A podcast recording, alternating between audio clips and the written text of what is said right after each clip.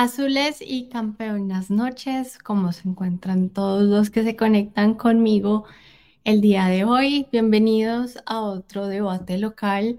Hoy un debate diferente porque solo voy a estar yo el día de hoy, cosa que me va a permitir leerlos más, que participen más el día de hoy y que sean ustedes quienes conduzcan este programa. El programa del día de hoy nos basamos en un partido de Millonarios versus el subcampeón, un partido que empezó muy temprano con un gol de eh, Daniel Cataño, de una gran jugada y un gran centro de Daniel Ruiz, un equipo que salió a buscar el partido que con el buen fútbol que siempre tiene eh, empezó a generar, fue un, para mí, un equipo bastante, bastante contundente y bastante superior a su rival. Desafortunadamente, la definición nos falló un poco el día de hoy, ya hablaremos más al respecto, pero empezamos ganando el primer tiempo con un golazo de Daniel Cataño. Em, hablaremos un poquito más si para ustedes era o no roja para Aguirre. Para mí lo es. Y creo que eso también cambia un poco la dinámica del partido. Eh, un millonario es muy, muy superior, donde Gameros para el segundo tiempo hace un cambio y saca a Larry, que estaba ya amonestado, y eh, mete a Jader Valencia. Un Jader Valencia que yo creo que hablaremos más em, de él en lo que transcurre el programa, pero un Jader Valencia que está dejando un poco de dudas. Y digo un poco para no caerle y no basarlo solo en un partido, pero creo que lo que he visto en Twitter, lo que he visto ahorita en los comentarios, es uno de los que más dudas dejas y es uno de los que esperamos bastante y no nos está cumpliendo. Para mí, y lo dije por mis redes sociales, las figuras de hoy son Bertel y Navarro, porque hicieron un papel muy, muy bueno, tanto defensiva como ofensivamente. Yo creo que lo que más me gusta ver es uno, que Bertel está recuperando ese nivel que siempre ha tenido y que sabemos que podemos confiar. Y dos, que Navarro tiene mucha personalidad, tiene mucho fútbol y que cada vez está cogiendo más confianza, cosa que le va a aportar muchísimo al equipo y no nos ha dolido tanto esa salida de Elvis Perlaza. Por aquí voy a empezar a saludarlos a todos los que se conectan con nosotros a Ernest Rubiano que nos dice, hola Xiomi, azules tardes, azules y campeonas tardes. Por aquí nos dice Felipe Rodríguez, inmensos Sander Navarro. Joseph nos dice, Beckham es mucho mejor que Hader, Paredes mil veces mejor que Guerra.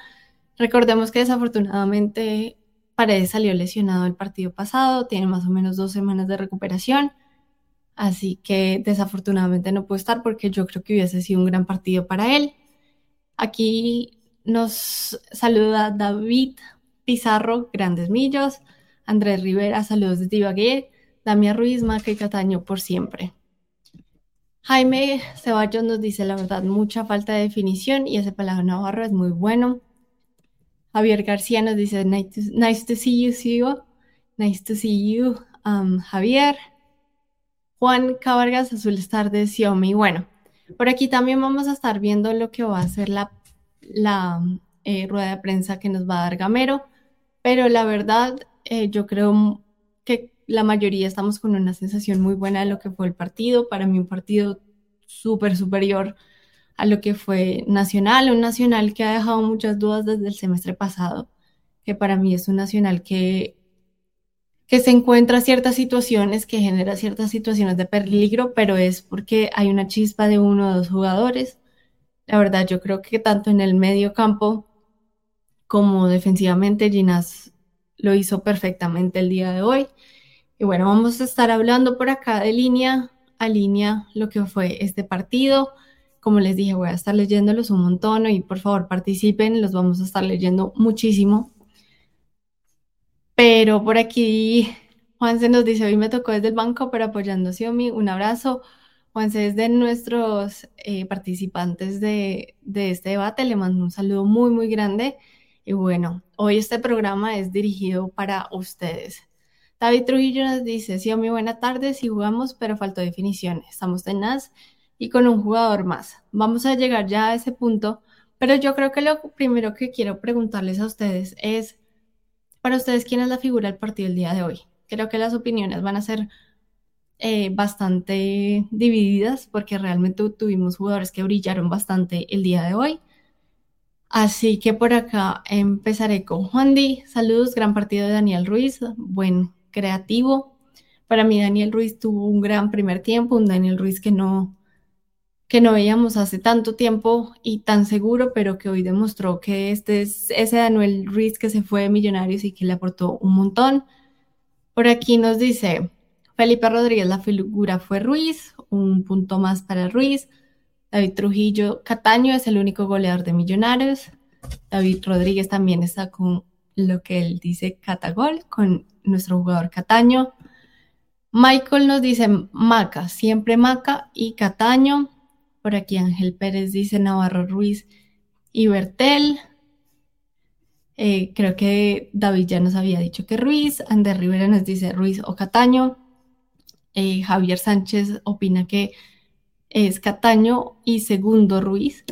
Creo que lo que estamos viendo y lo que yo estoy de acuerdo es que la mayoría está votando por, por Daniel por Maca y por Ruiz. Yo creo que esos son tres jugadores que siempre vamos a querer ver en esta, en esta línea, ¿no? Que le aportan, que son tres jugadores creativos que aún así no se están estorbando y están generando muchísimo, muchísimo fútbol. Para mí, la figura del día de hoy va a ser, y se la voy a dar a Cataño, no solo por el gol, sino también por las, la movilidad que tuvo, por cómo saca al, al equipo, por también cómo ayudó defensivamente, sobre todo en esa banda y cómo volvía, tuvo varios cierres muy importantes, así que para mí también la figura va a ser Cataño.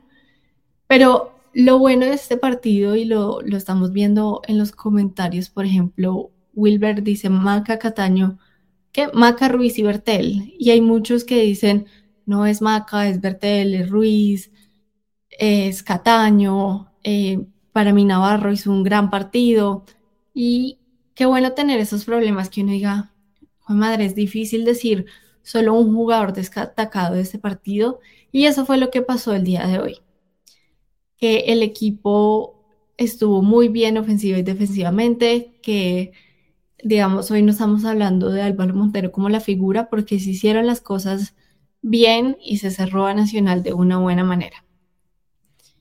Eh, yo quiero preguntarles a ustedes el día de hoy, y esto va a ser como la pregunta más polémica que vamos a tener, pero que es también necesaria de hacer para el día de hoy, y es, y yo sé que cuáles van a ser las respuestas, pero para ustedes, ¿cuál es ese jugador? Y solo es uno, pilas. Ahí es donde les voy a dejar un poquito más difícil la pregunta. Que en este momento a ustedes no los convence en Millonarios y que el partido de hoy a ustedes no les gustó. Y que para mí es una pregunta difícil porque realmente la mayoría del partido se tuvo un buen, un buen nivel, se tuvo un buen manejo, pero para ustedes, ¿cuál es ese jugador que tal vez no? ¿Y cuál sería su alternativa? Sabiendo que hay varios lesionados, que no contamos con, con varios jugadores. Bueno, por aquí Vamos a empezar a leer los comentarios y David Trujillo nos dice que Hader, Andy nos dice que Guerra, eh, Héctor Hader, Andrés Rivera Hader, eh, Javier García Guerra, eh, Jonathan nos dice Uribe, Uribe entró al final del partido el día de hoy, John nos dice que Guerra, Andrés nos dice que Hader, por aquí Juan nos dice Guerra por Beckham, yo nos dice Guerra y Hader. Yo creo que la mayoría, y les hago esta pregunta porque es lo que más he visto, Michael nos dice entre Hader y Guerra Hader. Eh, desafortunadamente, y no estamos haciendo lo que yo les he dicho siempre, yo nunca voy a hablar de un jugador para acabarlo y decir que nunca más debería jugar fútbol en uno de estos programas, pero yo creo que sí hay un deber también de, de que haya una crítica y tal vez una crítica también constructiva pero realmente hoy tanto Jader como Guerra tuvieron varias oportunidades para definir el partido. Eh, jugar la guerra donde está solo enfrente del arco em, y la de Jader donde tal vez hace una jugada más que otra, pero son dos jugadores donde yo creo que tienen la experiencia también y la jerarquía. No sé si la jerarquía, pero la experiencia y el rodaje en el equipo como para no tener que estar poniéndolos en duda en este momento. Y a mí lo que más me duele tal vez es que Millonarios a veces termina empatando, perdiendo partidos por esas definiciones que no realiza, por esos goles que termina desperdiciando. Y yo creo que, no sé, ustedes me dirán si, si creyeron esto o no, pero para mí ese 1-0 es un marcador mentiroso porque fácilmente pudo haber sido un 3-0, en mi opinión. Y lo que duele de eso es que son dos jugadores que se les están dando las oportunidades, donde mm, son jugadores que se les están dando los minutos y no los están aprovechando. Yo creo que desafortunadamente no se les están dando las cosas y estos son los partidos donde uno no puede aprovechar ninguna, ninguna oportunidad que tengan. Em, a veces hay que analizar y ver cómo mejorar y esto una vez más siempre va a ser una crítica muy constructiva en donde tal vez hay que dejar ese esa gambeta, ese querer hacer las cosas bonitas y definir un gol bonito, pero simplemente definir un gol. Yo creo que ojalá el gol de, de Leonardo Castro hubiera sido válido y no hubiera estado no offside porque hubiera sido un golazo y qué golazo, me recordó mucho el que les hizo a Nacional en Miami en el amistoso, pero a veces estos jugadores que han sido cuestionados solo necesitan un gol para tal vez coger esa confianza y no necesitan el gol perfecto y pues el gol del año para, para la FIFA, pero necesitan ir definiendo. Y yo creo que es un error donde creo que Gamero va a tener que, que mm, hablar con ellos y decirles, oigan, nosotros no podemos desperdiciar estas oportunidades porque nos han cobrado y nos han cobrado feo en partidos pasados. Y una vez más, para mí no debía ser un 1-0.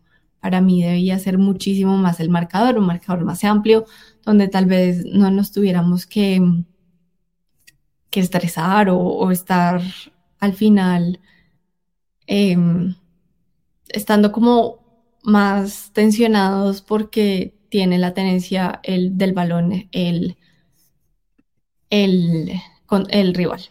Pero bueno, por aquí Mirta nos dice, me hizo recordar el que nos hicieron en un mundial con Córdoba. Por aquí Michael nos dice que debe salir del equipo.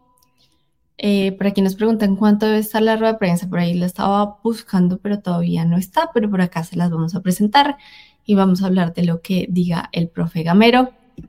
David dijo, me va a pesar por Leo porque él sí se merecía el gol, pero lo veo muy solo en el campo. Yo creo que esa ha sido la mayor, em, lo que hemos visto, algo lo más repetitivo de los partidos y es que ha sido difícil que le llegue el balón a Leo. Yo creo que a veces Leo no, no le da suficiente mérito, no le damos suficiente mérito a él por tener el balón y no solo porque no le llegue, sino que le ayuda de verdad mucho en presión, en marca, en bajar, en buscar. No es un delantero que está esperando a que le llegue el balón porque desafortunadamente a veces no le llegan, pero creo que Navarro puede ser un gran socio.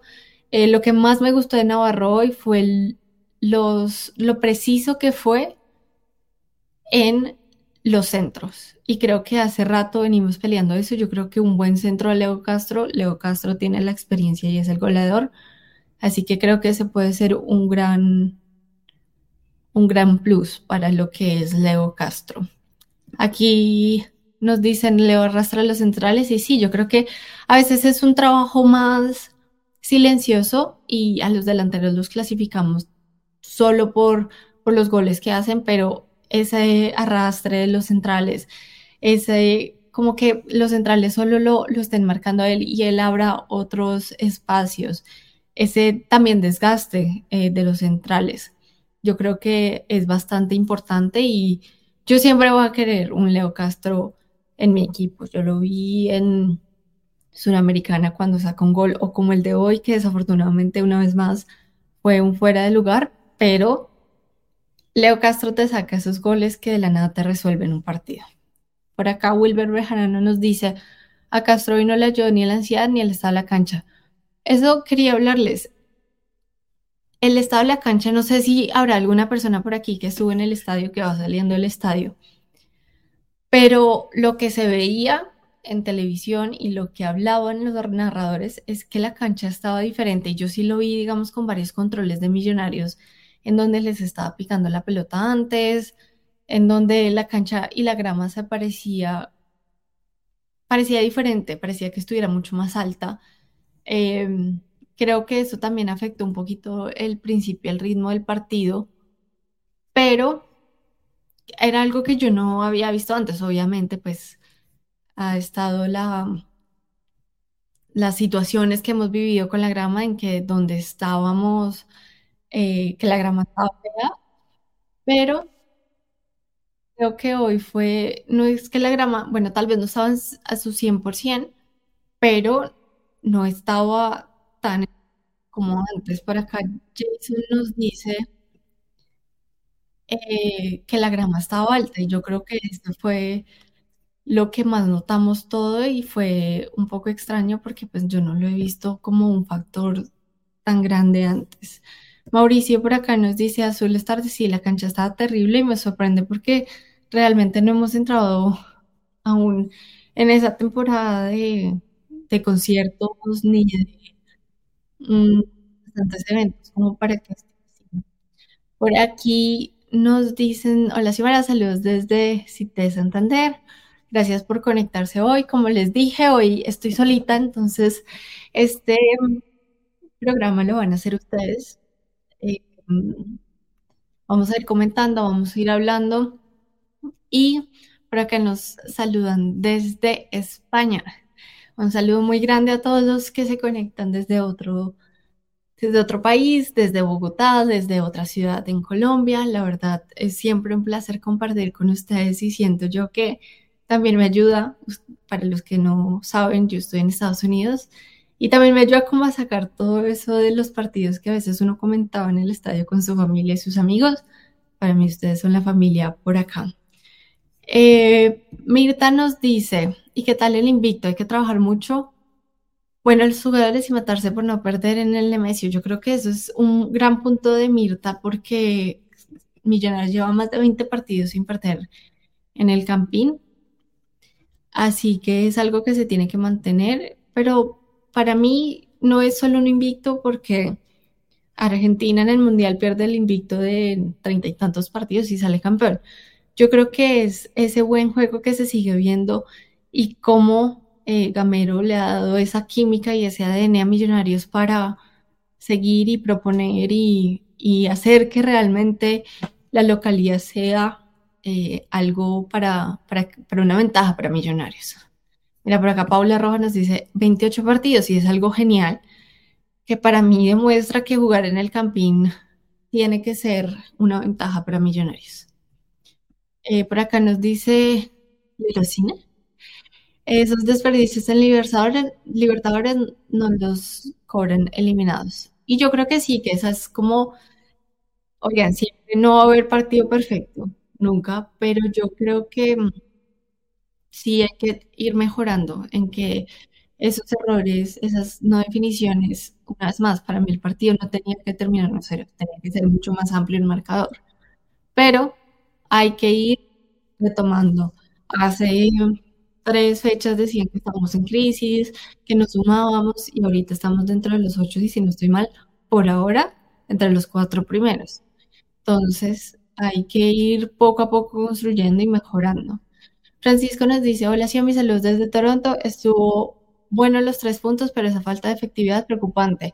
Yo creo que sí es preocupante y seguramente es algo que le van a preguntar mucho a Gamero ahorita en la rueda de prensa. Ya está el el que el director técnico de Nacional dando la rueda de prensa y después vamos a estarla por aquí pasando para ver, pero estoy segura que es algo que le van a preguntar mucho al profe Gamero em, y es algo que se tiene que, que responder, que se tiene que mejorar y que no puede seguir pasando. Porque una vez más, hoy tuvimos, estuvimos muy claros defensivamente, pero y sobre todo en 1-0, un marcador que no es muy amplio, a veces es, complicado y se lo complica uno solo.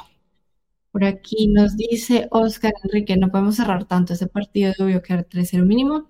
Estoy de acuerdo con Oscar. Eduardo nos dice, en Libertadores los brasileños están imparables.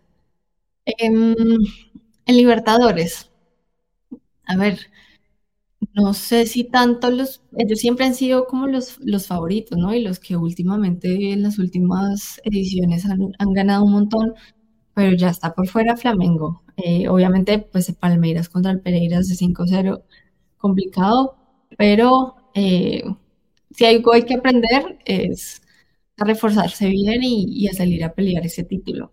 Camilo nos dice, para el fútbol el Nemesio debe ser un palacio embajador y un cuestión mortal para los rivales. Yo creo que sí, creo que, eh, como nos decía Paula, esos 28 partidos invictos no son porque sí. Andrés Rivera nos dice, esperemos mejorar la definición y luchar el bicampeonato. Em, Paula Rojas, si a mí para ti fue penal a favor de Nacional, para mí sí.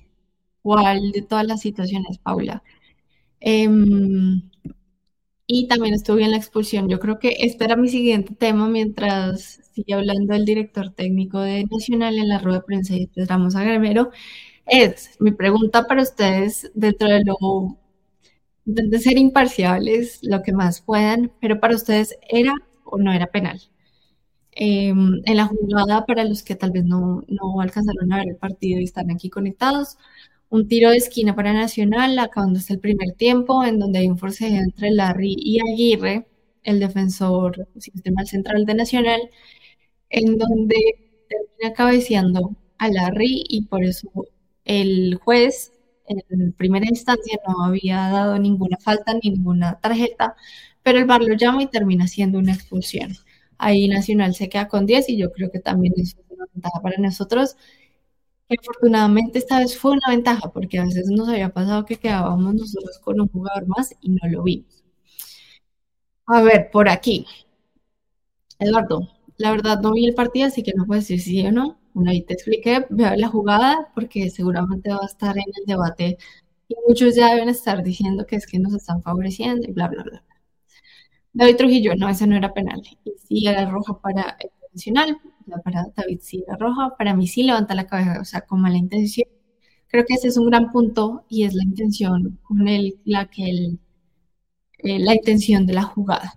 Mirta nos dice, ellos deben amarrarse hasta los dientes este semestre. Eh, que vamos a soñar y una vez más el primer semestre y luego salir campeones. hay un semestre a la vez.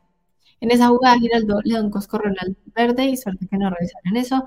El de verde era el famoso Andrés Felipe Román. Creo que se habló de un supuesto puñetazo en la cabeza de un jugador de Nacional por parte de Giraldo. Yo la verdad perdí, tal vez, pero para mí no, no sé, no, no fue tan relevante porque ni lo mencionaron mucho en la eh, no hicieron como tanto show. No era penal y grande Larry por sacar de casillas al verde para la roja. Yo creo que eso sí es muy importante. Eh, para mí Aguirre no es un buen central. Lo vi contra el partido de Racing y creo que también tiene responsabilidad de uno de los correles. Pero sí es, es una virtud de Larry Vázquez y de cómo jugar mentalmente con ese jugador que termina dándole un cabezazo. Eh, sí, sí, ya me acordé de cuál me están hablando de milagro no nos ganaron y ellos no saben aprovechar cuando queda con 10. Pero creo que hoy no fue tan como tan brusca la diferencia. Yo creo que a veces nos quedamos con uno más y, estábamos pues como si estuviéramos 10 a 10. Creo que hoy se manejó mucho mejor el balón y se hizo con ese espacio que quedado. Por aquí Jonathan nos dice también, hay que ver cómo Aguirre le dijo algo por no haberle ganado el cabezas a Larry. Y sí, yo creo que, ojo, esos son todas cosas del fútbol y que Aguirre haya celebrado, uno le decía como más tranquilo, ¿no? En el momento dije otras cosas, pero que le haya celebrado también es metérsele eh, mentalmente la cabeza a un jugador y bueno, esas son las partes del fútbol, pero si se equivoca, miren, yo creo que cuando él se le pega al pecho, viene hasta ahí, pero cuando él ya sube y le pega con la cabeza a Larry, eh, creo que un cabezazo, y ahorita sobre todo con las nuevas reglas de, de la FIFA, es totalmente expulsión. Una vez más, seguramente para nosotros es súper clara, pero para ellos no lo será, pero yo creo que sí. Em, Andrés nos dice la jugada la remarca bien y el rival de desespero lo agrede. Estoy totalmente de acuerdo con ese comentario. Mirta dice bien expulsado. Alex Rincón nos dice hoy era una goleada histórica, nos faltó mucha definición. Oigan, yo creí, o sea, yo estaba muy confiada al principio del partido realmente porque confío en el juego de Millonarios y en el juego que le ha dado el profe Gamero al equipo. Y yo pensé desde el principio que iba a ser un 3-0, también porque he visto el juego de Nacional y yo creo que también le conviene mucho a lo que juega Millonarios. Y creo que se pudo dar, pero no fuimos claros en definición. Paula Rojas nos dice, Millonarios tiene que saber aprovechar cuando tiene un hombre más. Y sí, una vez más, yo creo que hoy se generaron las oportunidades y se tuvo el balón y el control del, juego, pero fue la definición. Hoy todo, todo lo que pasó después de esa expulsión fue gracias a la definición, los goles que se comieron y que, que de los jugadores que ya estábamos hablando. Vamos a ver por aquí otros comentarios, David Trujillo nos dice, yo creo que Gamero en el segundo tiempo en hacer todos los cambios hizo más ineficiente en el gol del equipo. Es difícil, ¿no? Porque igual él saca a Larry eh, empezando el segundo tiempo, porque Larry también tenía esa amarilla y esa amarilla en el medio campo creo que contra Nacional era peligrosa, sobre todo porque ya tenemos y hemos visto la tendencia de los árbitros a eh, equilibrar los partidos cuando hay una roja anterior. Creo que ahí no se equivoca, pero el problema, y yo siempre lo he dicho, a veces Gamero hace los cambios que en papel cree que van a funcionar, pero si el jugador no le funciona, ya es, es complicado también y es difícil. Guerra entra y yo creo que también es por la lesión de Paredes. Paredes para mí es el jugador que tiene que estar ahí y en este momento no pudimos. Por aquí nos habla nuestro queridísimo amigo Diego, que hace parte de los debates de visitante y nos dice, no, no entiendo cómo nos comimos todo eso, pero lo importante son los tres puntos y ya estamos en la parte alta de la tabla. Yo lo mencionaba al principio del, programa, estoy totalmente de acuerdo, porque em, ahorita, hace un par de semanas estábamos y estaban todo el mundo diciendo que nos subábamos, que estábamos súper abajo en la tabla. Son tres puntos contra un rival complicado y donde ya nos estamos sumando y donde ya no tenemos como tanta, tanta mm, crítica y tanta cosa ajena. Pero lo más importante es que yo creo que hoy tenemos a Catania, a Maca y a Ruiz que generan y eso se está viendo en el equipo. Eh, por aquí Juan nos dice, ahora sí somos cuartos. Creo que por ahora sí es la, esta fecha de la de mayoría hasta el martes, entonces vamos a ver en qué posición quedamos, pero yo creo que estar entre los ocho es el objetivo y una vez más, creo que esto puede ser algo polémico, pero si uno pasa de primero, segundo, tercero, de octavo, yo creo que realmente los puntos que van a contar son los de cuadrangulares, porque ahí sí no hay margen de error. Por aquí nos dicen, son los cambios que tenemos, a veces funcionan, en el final le funcionaron. Y sí, desafortunadamente es lo que hay y es lo que tenemos que enfrentar este, este semestre. Tal vez está la opción de Beckham David y para mí está ahí sumando más razones por las cuales tiene que ser ese, ese suplente, pero una vez más, para mí nunca va a ser como que eh, Camero pues se equivocó. Creo que es un cambio también, cambio de posición por posición. Y para mí, el hecho de que Macalister Silva se quedara en la mitad por, por Larry fue lo que en este partido le funcionó y lo que hizo también que tuviéramos tanto el balón. David nos dice, sí, a mí pero ese cambio de Larry por Jader no me pareció. Yo hubiera metido a Arevalo, que me parece que es una buena opción. Sí, es una buena opción. Lo que pasa es que también desde la parte, yo creo que de Gamero, Arevalo ha tenido un partido y le hemos visto varios partidos buenos, pero yo también creo que es un riesgo. Sí, y dígame ustedes si no me equivoco, si Gamero hubiera metido a Arevalo en este partido, Arevalo hubiera cometido un error o le hubiera ido fatal, aquí estaríamos diciendo que Gamero se confió, que Gamero Arevalo no ha tenido muchos minutos, y yo creo que también hay que darle rodaje a esos, a esos jugadores. Pienso yo que Arevalo va a ser una gran adición cuando también coja un poquito más de minutos y experiencia. Espero yo que Gamero vea eso. Obviamente no ponerlo de la nada, pero que sí vaya cogiendo esos minutos para que sea em, ese jugador tal vez suplente que necesitamos también y ahorita en la ausencia de Steven Vega. Andrés nos dice, Beckham es más veloz y se ubica mejor, ataca los espacios mejor. Ese debió ser el cambio. Yo también creo que a veces uno es como que mira las cosas después de que pasan y todo el mundo es sabio, ¿no? Por ahí Juanca tiene, Juanca Pisa tiene un, dicho para eso que no me acuerdo en este momento. Pero em, es, difícil. Y, y sí, Jader, porque por lo general Jader siempre entra contra Nacional y, lo hace muy bien. Si hubiera tenido un buen partido, entonces estaríamos aprendiendo a Gamero de que el cambio sí fue Jader y sí le funcionó. Pero yo creo que estos partidos también tienen que abrirle los ojos un poquito a Gamero y decir quién está por encima de quién. Y de una u otra forma, pues o el jugador o, el técnico tomarán la decisión de, de, quiénes son. Eh, por aquí me estaban diciendo que sí, no había visto el último tuit de Millonarios, y no, ya entraré. De verdad, le mando un gran abrazo a, toda la parte de comunicaciones de Millonarios que están haciendo un trabajo espectacular. Em, primero que todo, buenas tardes. David nos dice, Arevalo hay que llevarlo. me hacen más, me hacen falta nombres de la sub-20, Beckham y Torres.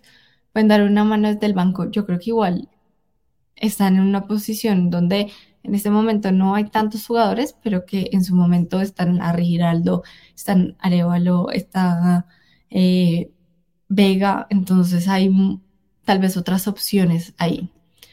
No hay como la camiseta tradicional, Millos te amo. ¿Les gustó la camiseta nueva?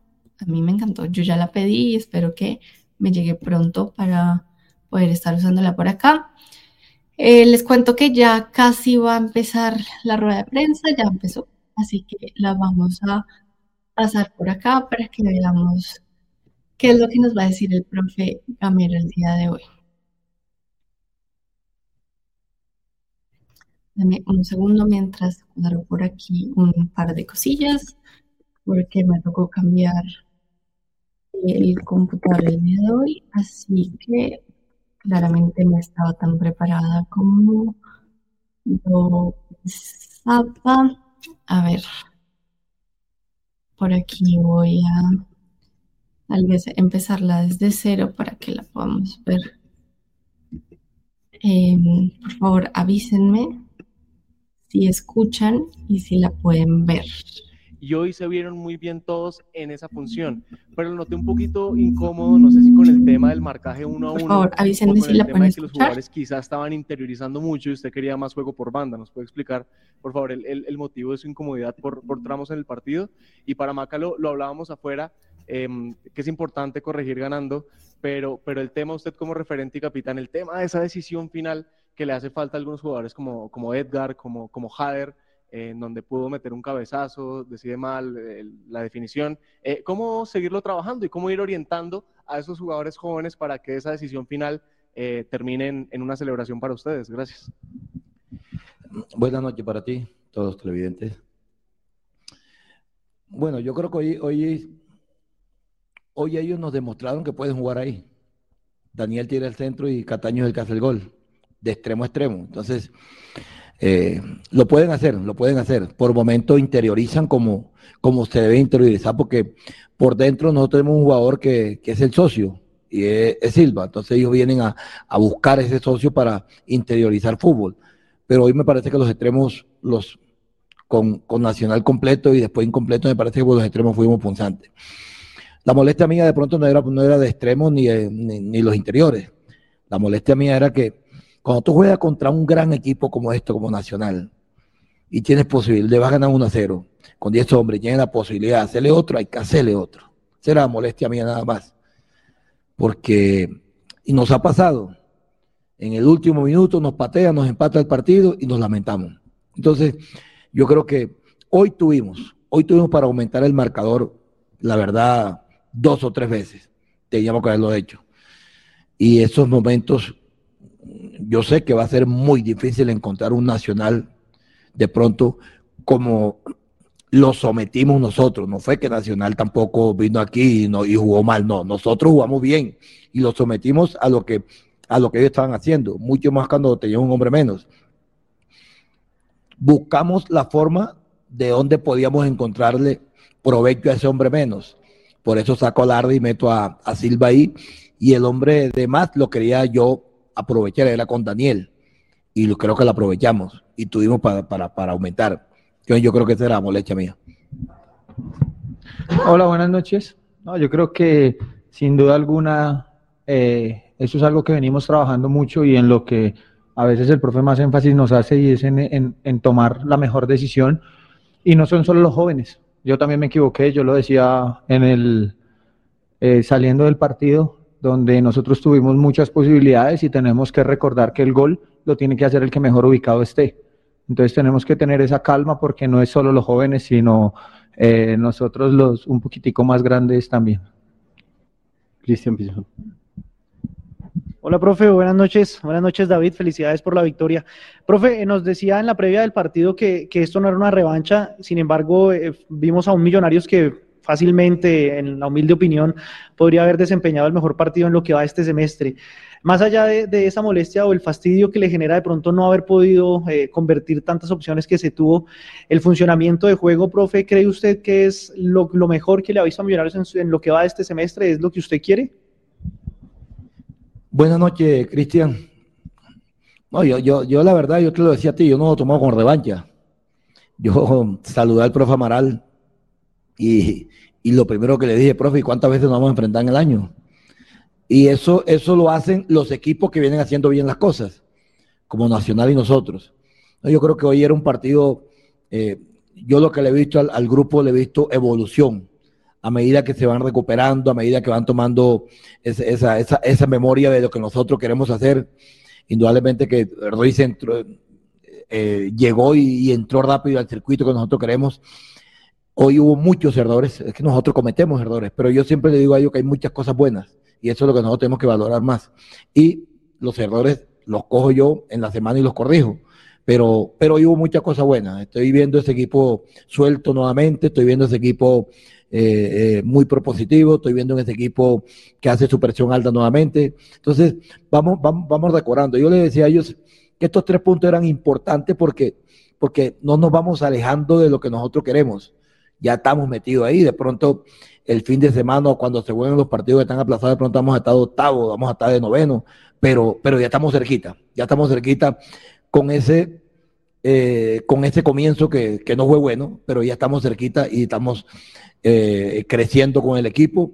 se están llegando jugadores también, eh, como el caso de Sander, ya es un jugador ya más, más, más vivo, eh, más decidido y nos ha dado una mano bastante. Entonces, yo creo que vamos encontrando ese millonario que todos queremos, pero, pero, pero pausadamente. Rafa Tobar. Gracias, César. Profesor, buenas noches. David, buenas noches. David, usted como máximo referente ¿Cómo ha visto el regreso de Daniel eh, Ruiz, claramente?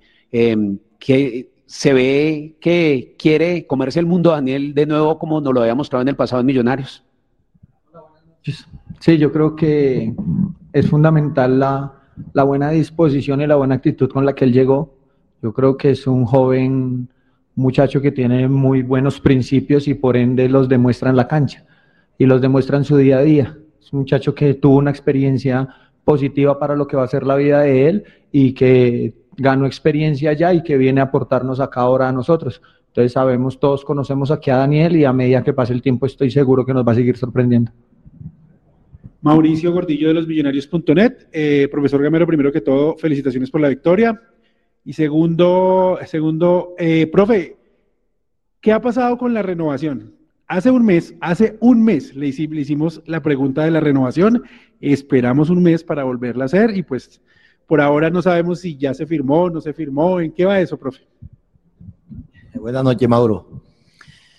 Va bien, va bien, va bien. He estado hablando con, el doctor Camacho, estado hablando con, el, con estado hablando también hoy que estuvo aquí, la grata visita la tuvimos aquí, Don Jose, y eso para nosotros también es importante tenerlo aquí. Y, y la grata visita de, nuevamente también del doctor Serpa. He hablado mucho con ellos y, y, repito, el tema va bien. Yo, como le he dicho a ustedes, les he dicho a ellos, yo no, no tengo desespero, si yo lo que tengo aquí es felicidad de estar aquí. Felicidad, estoy contento, estoy, estoy alegre y, y con deseos de seguir trabajando, de seguir trabajando en la institución. Entonces, yo la verdad no tengo desespero por eso. Buenas noches, Maca, profe. Felicitaciones por la victoria, Maca. La pregunta es cortica. Eh, ¿El 4-1-4-1 es el esquema en el que se está viendo mejor el equipo en este segundo semestre? Buenas noches. No sé ver porque cuando uno dice ver es, es de lo que interpreta y de lo que le gusta a cada quien, ¿no? Nosotros eh, todo lo que tenemos que hacer y todas las estructuras que hacemos en, en, la cancha, dependiendo de los momentos, todos trabajado y todo se ha entrenado. Entonces yo creo que vamos adquiriendo conocimiento en las diferentes estructuras. Daniel. Eh, profe Ibaca, buenas noches, Felipe Molina del Diario AS. Profe, eh, usted siempre ha dicho que le gusta que los, que los jugadores de Millonarios sean convocados a la selección Colombia. Seguramente Álvaro Montero y Andrés Ginas estarán, pero ¿le gustaría o ve como considerado a Daniel Cataño que está en un gran nivel? Buenas noches, Daniel. Eh, quiero hacer una, una, pausa porque después no tengo tiempo. Quiero mandarle mi voz de aliento, fuerza y mucha fe al profesor Eduardo Lara, que hoy va a ser intervenido. Dios quiera que todo salga bien. Dios quiera que mi Diosito nos tenga en la raya para, para seguirlo, para seguirlo teniendo. Y a su familia un fuerte abrazo y, y para adelante y también a, a mi cuñado Carlos Góngora, que hoy precisamente lo están operando ahora. Entonces, le mando fortaleza, fortaleza y fe que todo va a salir bien. Eh, Daniel, yo todos los días, Daniel, les digo a ellos, lo que yo le vea a ellos, el de, de pronto la dificultad que le vea a ellos, yo trato de corregírsela y dele, y dele, y dele. ¿Por qué? Pues yo tengo dos cosas. Una, yo sé que todos quieren ir a jugar al exterior. Todos quieren irse a jugar a Europa, todos. Y todos quieren ir a su selección. Entonces yo soy de esa persona donde nunca me voy a incomodar cuando me llamo a un jugador. Al contrario, eso para mí es placentero, es alegría, es satisfacción. Y el aquí, yo no porque tenga Silva aquí, pero Silva ha sido un jugador que en el fútbol colombiano que ha tenido que tener su, su posibilidad en la selección Colombia, como la han tenido todos.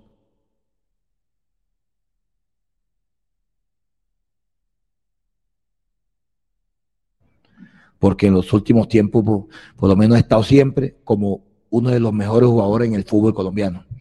Y ha, ha debido estar en nuestra selección hace mucho rato. Y el caso también de Cataño. Cataño, ahora, no sé de dónde lo, por dónde lo podrá ver el profesor Lorenzo pero hoy Cataño, la mano que nos está dando y el fútbol que está jugando también es para tener una bonita oportunidad en la selección. Ojalá, ojalá. Pero repito, a mí, eso para mí sí es satisfacción y alegría cuando vayamos. Ricardo. Gracias, eh, Ricardo Martínez de la Casa Azul Radio de Colmundo. Profesor, felicitaciones por el buen desempeño del equipo. Maca, eh, la pregunta es para usted, ¿qué hacer? ¿Qué decirle? Hoy nos dio mucha tristeza ver a Paredes con una moleta en la zona eh, de prensa y le están pegando mucho a Millonarios. Desafortunadamente el fútbol colombiano no protege mucho el talento del juego vistoso. Hoy Dorlan Pavón le entierra los taches en una jugada tal vez eh, que parecía sin intención a Jorge Arias, pero ya se está volviendo recurrente que nos están pegando mucho. ¿Qué hacer y qué decirle sobre todo a los pelados que de pronto no tienen tanta experiencia para manejar estas jugadas como ustedes? Hola, buenas noches. No, yo creo que, que tiene uno como jugador también aprender a, a leer esos momentos, pero yo creo que se le sale a uno de las manos. No voy aquí a culpar a cualquier otro jugador porque o a cualquier otro colega porque también le puede pasar a uno muchas veces sin mala fe o sin mala intención, simplemente son disputas que alguien no sale bien librado. Pero yo creo que sin duda alguna lo que sí queremos es, o queremos no, sino lo que nos puede ayudar a eso es más la intervención de, del VAR o las mismas decisiones que se presenten, porque a veces son jugadas muy rápidas que ni, ni los mismos jueces tienen la capacidad de verlas por lo rápido, pero entonces pues ahí es donde eh, esperamos el VAR. Profe, buenas noches. Sara Bello para Fútbol al Minuto. Profe, a Leonardo le hemos visto un rendimiento un poco menor al que él está acostumbrado a mostrar. ¿Qué hacer como equipo para lograr que suba de nuevo ese nivel? Buenas noches para ti.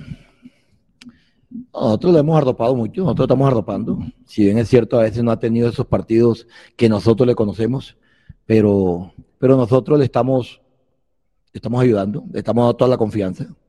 A veces a los delanteros les pasa eso.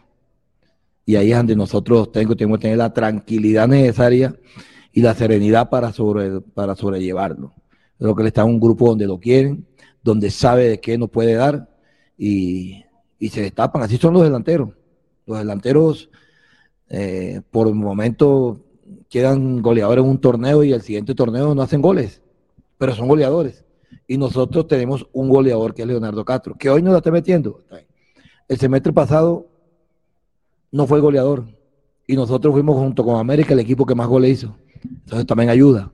No solamente es meter el gol, sino también intervenir en las jugadas de goles y él en muchas jugadas de goles eh, interviene. Entonces, eso también nos ayuda. Muchas gracias, profe. Gracias, David. Gracias a todos.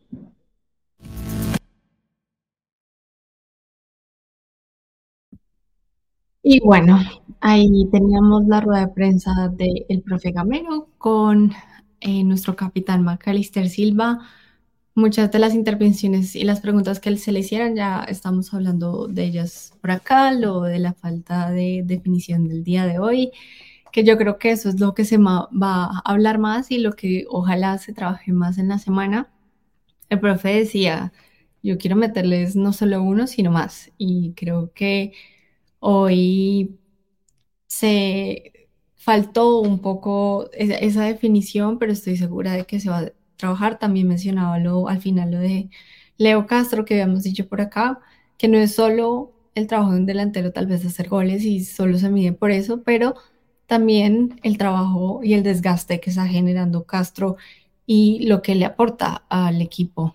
La pregunta de Mauro, de nuestro compañero de los millones.net, sobre la renovación de, de, Gamero, yo creo que está bien, está bien eh, preguntar se tomó un mes desde la última vez que preguntó, obviamente no preguntar cada fin de semana, pero hay que hacerle seguimiento a ese tipo de renovaciones y yo creo que también ponérselos ahí en la mente cada vez que, que sean pertinente y necesario también. Así que ya veremos, para mí sí es una prioridad que Gamero renueve, no solo por el título que nos dio el semestre pasado, sino por el fútbol que le está dando, por el proceso que se llevó, por lo que se nos viene en Libertadores el próximo año y por, lo, por el entrenador que, es Gamero. Em, me gustó que también se le preguntó a McAllister, pues, qué hacer con esas lesiones que se están viendo, sobre todo las paredes, que son intervenciones de em, faltas y jugadas tal vez un poquito más agresivas de lo que se gustaría ver y, y sobre todo que yo creo que el fútbol en general, no solo el fútbol en Colombia, pero el fútbol en general no protege a los jugadores calidosos, no los protege. Eh, se ve en Colombia, yo lo veo cada fin de semana en Argentina también, y yo creo que esto también es un llamado para la para los árbitros y para la FIFA, en donde tal vez se tienen que tomar medidas de prevención, porque qué lástima sería perder un jugador por meses por una falta que pudo haber sido evitada. Em, ¿Qué más para decir de la rueda de prensa? Yo creo que em, eh, Gamero, pues obviamente es una persona que, que no va, que va a corregir, que va a corregir em, internamente, que obviamente se le nota que también debe estar molesto por la definición, pero que hoy demostró que tienen un buen juego y que él lo decía, no fue que Nacional jugó mal, es que Millonarios jugó bien. Y para mí es así. Para mí Millonarios es el que sale a proponer, él es, el que tiene el balón, es el que genera las opciones. Y así hubiese un jugador menos, creo que incluso al principio Millonarios fue más. Y si algo le he criticado yo a este nacional es que no es tan colectivo como otros nacionales que he visto en el pasado. Em, por acá David nos dice que Gamero se dio cuenta de la falta, que le hizo falta efectividad en el gol. Sí, yo creo que eh, obviamente Gamero no va a salir a decir, no, es que este, este y este no fueron contundentes en la definición, sino que él como entrenador, yo creo que igual fue algo supremamente obvio. El día de hoy va a intentar corregirlo y, va a intentar mejorar para lo que se nos viene en los próximos partidos. Em, Andrés por aquí nos dice, ese es el pendiente, la sanción al infractor debería ir de la mano de la incapacidad del lesionado.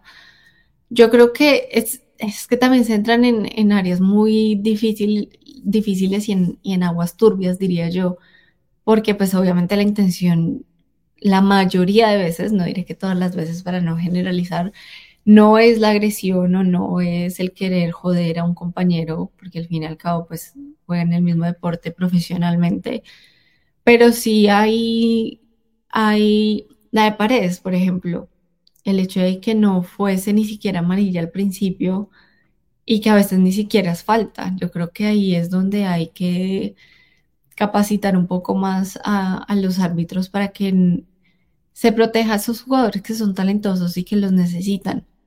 Otra cosa que me gustó del día de hoy de la rueda prensa de Gamero es que está bien, está bien y Millonarios se tiene que acostumbrar a que le llamen a jugadores a la selección. Yo sé que hay muchos acá que no, no les gusta la selección por todo lo que ha pasado los años anteriores y bueno, etcétera, etcétera. Pero cuando tú tienes jugadores talentosos y buenos jugadores como lo es Álvaro Montero, como lo es el Mono Ginás, como lo es Cataño, como lo es Ruiz, como, como lo son la mayoría de nuestros jugadores, son cosas que, van a pasar y que a pesar de que nos generen a nosotros tal vez una pérdida o una inconformidad porque no van a estar con millonarios, pues son cosas que igual los jugadores siempre han soñado y que también es un regalo para ellos y para su esfuerzo. Yo creo que igual estar en la selección de tu país es un, privilegio que no muchos pueden acceder a y, será un sueño de todos los jugadores. Yo sí creo que David McAllister Silva ha merecido por bastante tiempo ese, ese llamado, pero eh, no se le ha dado. Y creo que está bien y, me alegra ver a Gamero decirlo públicamente de, de, decir, oigan, él se lo merece y se lo ha merecido por mucho tiempo y, son jugadores que pueden aportar realmente a una selección que también ha estado buscando jugadores diferentes, nuevos y creo que se lo, que se lo merece. Em, José nos dice, Daniel Ruiz merece la titular, no entiendo por qué no lo dejan los 90 minutos. Tal vez yo creo que también Ruiz viene de un cambio de, equipo, de un cambio de ciudad, de, no sé, físicamente existe para los 90, eso solo lo, lo sabrá Gamero y su equipo. Pero también los partidos y los tiempos del partido a veces no se necesita atacar todo el tiempo. El día de hoy y el desgaste que él hizo el día de hoy, como lo dijo Gamero en la rueda de prensa, fue bastante porque siempre quisieron aprovechar ese hombre de más con Ruiz y siempre se abrió la banda y el campo por ese lado. Entonces, creo que el desgaste de él fue muchísimo mayor el día de hoy. Así que tal vez por eso también se da ese cambio. Y quiero por aquí saludar a uno de nuestros compañeros que ha decidido unirse al día de hoy con nosotros. Él por lo general está en los debates eh, de visitantes, pero hoy nos acompaña nuestro queridísimo Diego. Diego, ¿cómo estás? Uy, corriendo como loco, Xiaomi, no te imaginas el día que tuve, pero, pero bueno, contento con la victoria y aquí a, acompañarte un rato a ver qué, qué, puedo analizar de medio tiempo que vi. Salí a las 8 de la mañana de Ibagué, estaba para llegar a la 1 de la tarde a, a, Bogotá y había una carrera ciclista que cerró la vía hasta la 1 de la tarde. Luego un derrumbe en Boquerón que me dejó una hora más, llegué al segundo tiempo y, bueno, por lo menos ganamos los tres puntos y lo que te comentaba ahí, estamos ya ahí peleando en la parte alta de la tabla y ya no se puede hablar más. Las, las, pocas personas que hablaban de crisis o de preocupación o de bajo nivel, creo que ya con esto empiezan a callarse y seguimos hablando los que creemos en este equipo y seguimos con fe en que vamos a, a pelear el bicampeonato. Sí, yo creo que es así. Bueno, afortunadamente pudiste llegar al segundo tiempo. Yo sí por ahí vi todas las las situaciones que tuviste que lidiar hoy, una locura, Colombia siendo Colombia. Pero bueno, eh, cuéntame tú, sobre todo de lo que pudiste ver, ¿qué te pareció el Millonarios del día de hoy, del partido? ¿Cuáles son tus impresiones? Bueno, el, primer tiempo lo escuché y por lo que escuché, Millonarios eh, fue bastante superior hasta tal vez los últimos 10 minutos del primer tiempo que Nacional despertó un poco pero Millonarios empezó, empezó bien y los comentarios en general de, de, cuando llegué al estadio, mi mamá y los compañeros ahí de, de la VAP me contaban que, que, el primer tiempo de Millonarios fue, fue muy bien y fue claramente superior a Nacional después de la expulsión. Eh, pues Nacional deja de atacar totalmente, no tenía, no tenía cómo atacar y, y el segundo tiempo fue una, un solo de Millonarios, una, una sinfonía en la que Millonarios lo único que le faltó fue el gol. Eh, lástima el gol que le anulan a Jader. Eh, el gol que, que, es el fuera de lugar de Bertel tenía para llegar a otro jugador y Bertel eh, creo que todo el mundo se dio cuenta que estaban fuera de lugar, incluyendo él, pero pues quiso tocar el balón, si se hubiera quedado quieto de pronto ahí llegaba creo que Maca o Leo Castro a coger el balón, si él, si, si él se hacía el que se quedaba quieto y de pronto generábamos otra opción de gol, Lástima el golazo que se hace Leo porque es impresionante y lo anulan por fuera de lugar. Pero, pero sí, o sea, Nacional, Nacional sí, con 11 no pudo, con 10 realmente no tuvo absolutamente nada. Eh, de pronto intentó contragolpear y, y cogió a Millonarios bien parado y tuvo ahí un par de tiros al arco. Un, riflazo que, que, recuerdo, vi cómo se le movió a Montero y lo, lo esperaba como a, la altura del pecho y tuvo que subir las manos, pero bueno, otro remate afuera que, que exigió a, a Montero a la izquierda pero creo que fue algo similar a con Once Caldas que, que, que incluso fuimos mucho, super, mucho más superiores a Nacional que con Once Caldas, pero lo que falta, lo que falla es la definición y creo que hace mucho tiempo a Millonarios le falla la definición eh, y es lo que nos hace como sufrir de más, lo que nos hace pasar ahí un poquito más, más complicados los partidos, porque, porque la que se come Jader es increíble, la que se come Guerra es increíble, era para, para ganar cuatro 4 a 0 tranquilos y terminamos sufriendo de más un partido que, que realmente Millonarios fue inmensamente superior y Nacional no tuvo ni un arma para, para, para pelear con Millonarios ese partido de hoy. Yo estoy totalmente de acuerdo contigo y era lo que decía Gamero en la rueda de prensa que vimos ahorita y es, no fue que Nacional jugó mal, es que Millonarios fue muy superior y también sacó provecho a ese hombre de más que tuvo porque lo hemos visto antes que Millonarios incluso a veces no aprovechaba que tenía un nombre de más y o terminaba jugando mejor cuando tenía 10, pero creo que hoy se abrieron bien los espacios y, se hizo sentir esa diferencia y ese cambio. Eh, para ti, ¿cuál es la figura del partido del día de hoy? A mí me gustó el Daniel que escuché por la radio el primer tiempo, me gustó mucho. Me gustó el Maca del segundo tiempo que vi y el primer tiempo lo que escuché. Me gustó eh, lo que hizo no había, tenía otra figura, pero en este momento. Creo que entre Maca, porque es que realmente uno no puede sacar una figura de la defensa porque la defensa no tuvo mayor trabajo eh, y sobre todo después de la expulsión. Eh, pero creo que, que, el Daniel, no, no sé si es un tema de altura o un tema físico, un tema de ritmo, pero creo que todos lo vemos jugando bien y no lo dejan el partido completo. Eh, no entendemos por qué. Cuando lo sacaron contra el Caldas pensé que era lesión o un golpe o algo y no Eh, hoy claramente no fue, no fue eh, que estuviera tocado ni nada, sino que simplemente eh, Gamero no lo, deja, no lo deja jugar los 90 minutos, pero, pero me parece que ahorita el, el jugador, y tal vez es por lo que estábamos predispuestos a que venía sin tanto ritmo en Santos, en que en Santos jugaba solo los últimos 15 minutos, 10 minutos. yo por ahí vi un par de, de, de partidos del, del lado para ver qué tal lo veía, porque todavía tenía el interés de que Daniel eh, de que Santos se quedara con Daniel y que, y que entrara ese dinero a Millonarios de la compra. Entonces ahí de vez en cuando lo veía y realmente pues eh, acá le estoy viendo un nivel mucho mejor que el que tuvo en Santos. Creo que eh, tuvo un trato tal vez, tal vez psicológico de, decir como, bueno, no estoy dando un paso atrás, sino vengo a volver a demostrar lo que soy, por qué me querían en Brasil y que un equipo que realmente sí me quiera dar la oportunidad de jugar 90 minutos eh, valore lo que soy y lo está haciendo muy bien. Y pues Maca es, es, es siempre el, el, que, el que habla. Me encantó la respuesta que dio en la rueda de prensa cuando, le, cuando, cuando estaban preguntando, o tal vez la pregunta iba intencionada hacia, hacia culpar a los jóvenes y él dice, no, la culpa también fue mía porque yo tenía mejor posicionamiento para pegarle y, y es tan líder que así como es dentro de la cancha, es fuera de la cancha eh, la actitud de Daniel en el segundo tiempo cuando, cuando hay un saque de banda para Nacional y Daniel se voltea y le hace a todo el equipo así. Eh, creo que todos tenían mucha actitud, a, Giraldo lo vi bien, eh, vi, al equipo que ganando 1-0, al final ya de pronto Montero quiso dar un poquito de respiro y controló el balón, pero siento que todo el equipo tenía en la cabeza como somos superiores, estamos ganando y no importa que estemos ganando, estamos buscando el siguiente gol, no vamos simplemente a cerrar acá eh, el 1-0 y a resguardarnos atrás. Los cambios de Gamero son ofensivos, me parece que también, eh, si no fuera por la falta de definición de, de Jader, de Guerra, de Maca, eh, Gamero siempre fue al frente, sacó un volante 5 para meter a un volante 8 de más, más 10, o sea, para meter a Maca en el centro y tener a Daniel en el centro, en el de 10 y a Jader por un lado.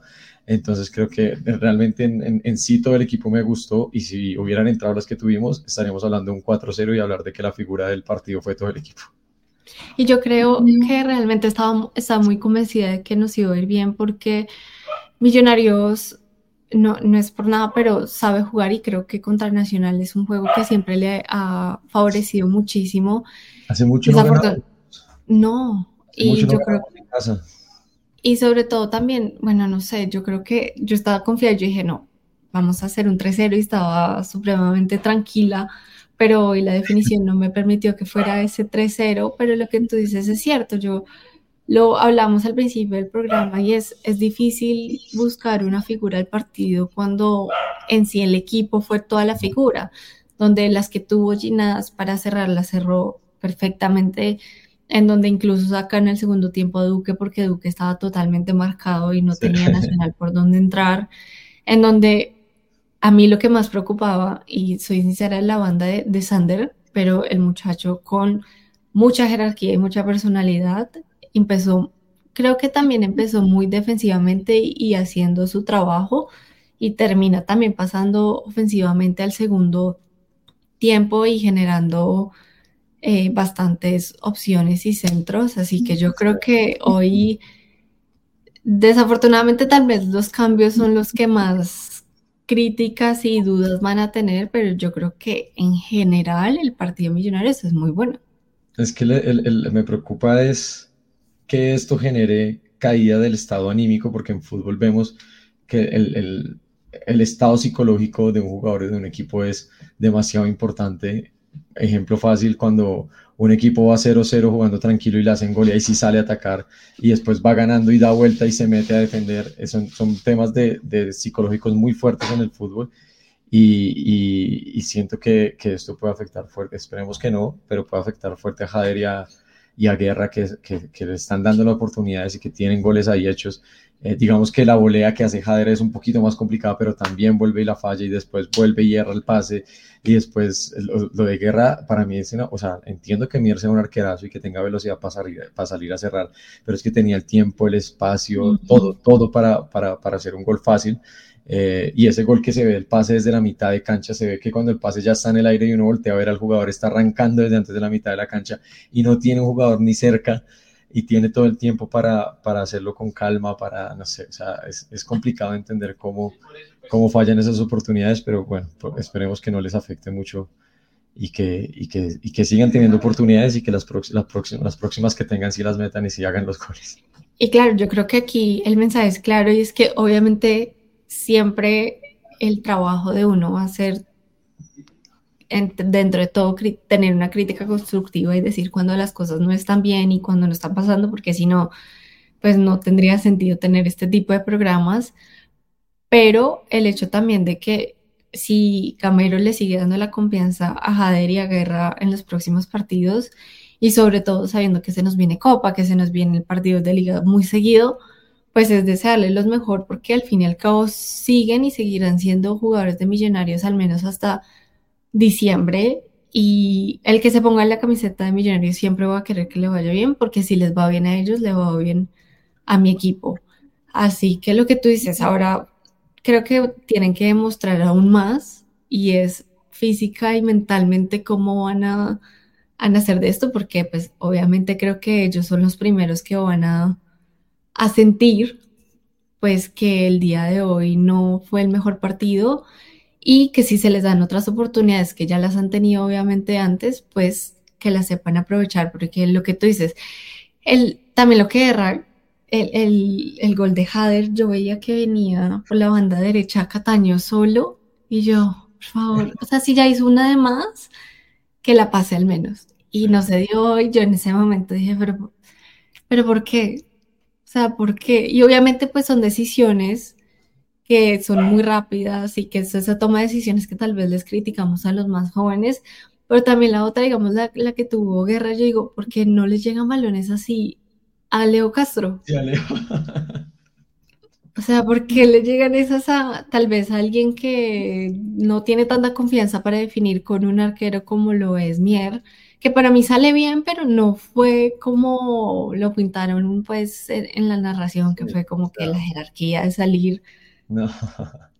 Pero, o sea, para mí eso es más error de guerra que virtud del arquero. o sea, es, un tema de de nerviosismo para mí, o sea, en, el fútbol y, en cualquier actividad, digamos, en el cual hay tanta presión, hay que tomar decisiones muy rápidas y ahí se ve realmente dónde están los jugadores que terminan siendo cracks y los jugadores que terminan pasando a alianzas petroleras, a, a Bucaramanga, bueno, no hablemos de Bucaramanga y Pereira porque están bien, pero pues sí, e, equipos que terminan saltando como como un Salazar, como un Lluver Asprilla, que es ese momento en el cual se ve el talento y es pensar muy rápido, y, y es una vaina que, digamos, para mí, que toda la vida he jugado fútbol aficionado, es, es, jodido criticarlo porque yo lo veo y yo soy tronco en la cancha cuando tengo que tomar una decisión rápido y después pienso en la jugada y digo, ¿y por qué no mire a la derecha? ¿Por qué no? Y, y son decisiones tan rápidas que, que, ahí es donde se ve el talento de los cracks, que dice como hago un enganche a la derecha o se la pico o, o, hago alguna vaina, porque sí, si el, si el arquero me sale, me está dando un montón de espacio atrás que si yo le mando una vaselina, ahora yo hago hablo de hacer una vaselina cuando seguramente la intento 50 veces y no meto ni una, pero pues un jugador profesional de pronto tiene ahí para intentar alguna, alguna variante, alguna diferencia eh, y no definir tan mal cuando, cuando, o sea, definir fuera del arco es lo peor que te puede pasar, por lo menos. Claro y, rastrera, o sea, tomaste la peor decisión posible y, entiendo que va a haber un montón de gente criticándolos y ya muchas veces hay gente que ha dicho ya no más guerra, ya no más, ya no más oportunidades para X o para Y, pero pues es lo que tenemos y si el día de mañana guerra hace un gol en la final para darnos un título, eh, va a estar allá al lado de, Henry Rojas, entonces eh, la idea es, pues sí, está mal, pero, pero es lo que tenemos y hay que apoyarlos y seguir deseando que mañana Guerra haga un gol o Jader hagan doble, hagan cada uno doblete y ganemos 4-0 una final de, liga para ser campeones y no, no destruirlos porque pues destruir lo propio no, no, no me parece muy buena idea es complicado y también, bueno, si en ese caso hay otro por atrás que viene siendo la fila y también aprovecha, pues bueno, también se le dará paso y esos, esas son las decisiones difíciles que va a tener Gamero. Ahora, ¿tú entiendes por qué, juegan, por qué juegan Jader y y no juega Beckham David? Eso no, eso yo sí no lo entiendo y lo hablaba ahorita porque para mí Beckham y tal vez soy, no sé, dirán que muy fan de Beckham, pero lo he mencionado ya en, en programas anteriores y es para mí Beckham tiene velocidad, tiene un buen desmarque y tiene gol y tiene gambeta. Entonces, ojo, yo sí le he visto a Beckham partidos más reservados que otros, porque sí se los he visto, digamos, en la, en la final, en el primer tiempo, que tal vez no brilló tanto, pero nunca le he visto tal vez un error así como los de hoy de los otros dos jugadores. Y cuando entran, sobre todo también cuando entró Guerra por esa banda, dije, momento, pero no está el otro. Y yo creo que ese también es la crítica de muchos hinchas y es, Guerra viene haciendo fila hace un montón de tiempo, todavía no despega y, y es válido y es una, un argumento supremamente válido y, y, y, sí, o sea, uno hay que dice.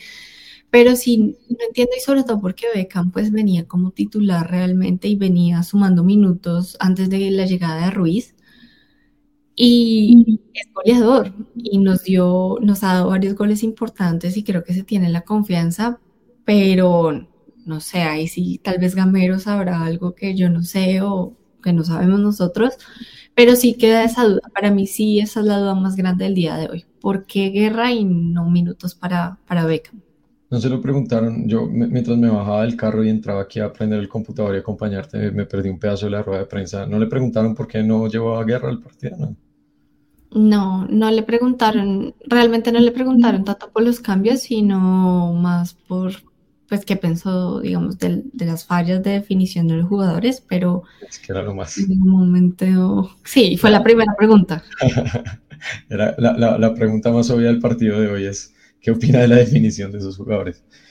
Eh, no sé, o sea, es que Beckham, Beckham ha, hecho goles importantes y ha, y ha estado en, en, momentos en los cuales uno ve que tiene la, la, ese, ese, momento de crack para tal vez se desaparece un poco del partido a veces, pero cuando la tiene ahí hace el pase bien o hace el, o, o hace el gol. Entonces, eh, me gustaría hacerle esa pregunta a Gamero, a ver por qué, sí. por qué, está, por qué está teniendo más oportunidades Guerra, porque bueno, Jader uno lo entiende, Jader es, Jader es muy volátil, hay, hay veces te hace sí. partidazos y hay veces no, entonces, pero realmente Guerra, Guerra tuvo una buena en los últimos partidos de 50 oportunidades que ha tenido, y sí, otra vez repito, hay que seguir apoyándolo y que ojalá haga gol para un título, pero sí me parece que Beckham debería estar muy por encima de, de él en cuanto a, a toma de decisiones de quién quién es suplente y quién no, quién está en el banco y quién no. Parece extraño. Por aquí David nos dice Beckham es goleador junto a Cataño totalmente. Por aquí también Jonathan nos dice en la próxima rueda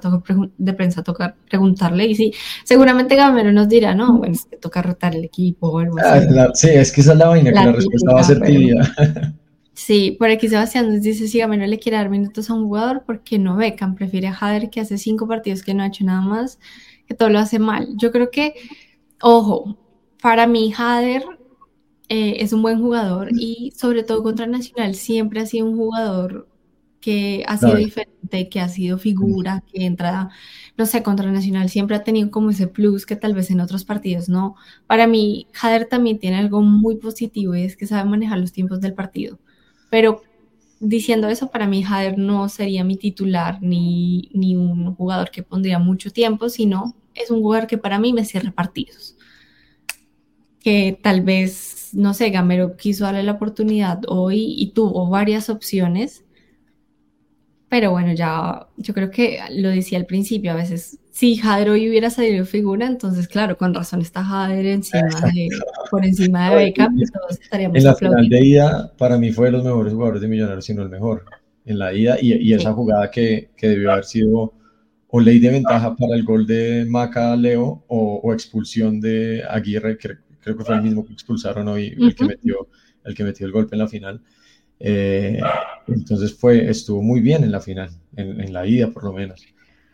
Y el nivel de Millonarios, ahorita la, la, pregunta favorita para hacerle a Gamero hoy es que si siente al equipo cansado de eso y siento que por eso fue que él decidió jugar en Cali con, tan, con, con un equipo tan mixto y al final terminaron jugando ni un, ni un solo titular en la cancha para que dejen de preguntarle si el equipo está cansado.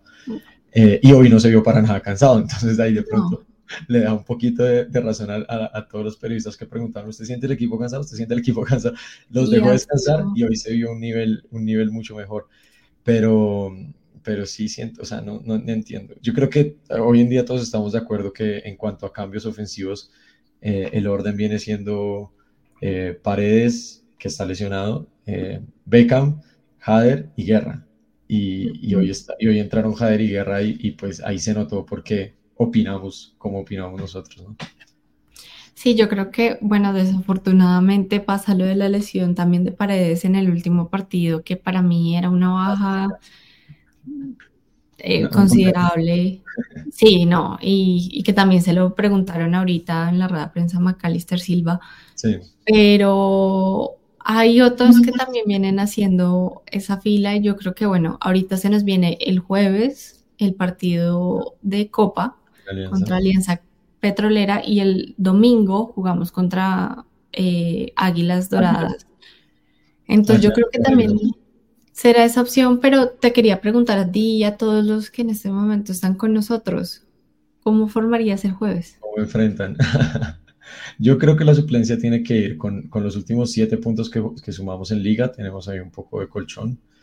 Eh, y, pues los partidos de copa son, son totalmente definitivos. Creo que que perder en casa en Copa es un, resultado pésimo, mientras que perder en Río Negro por liga eh, es totalmente aceptable en cuanto a los márgenes de error en los que uno puede llegar a, aceptar en Millonarios.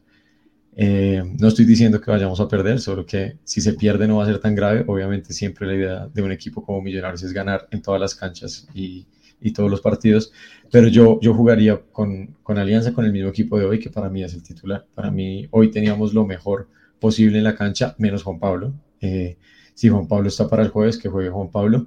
El debate de lateral izquierdo no me meto. Si pone a Bertel o si pone a, Arias, que está usando a Bertel, pero si pone a Arias, estoy totalmente de acuerdo. Los dos me parecen eh, muy buenos.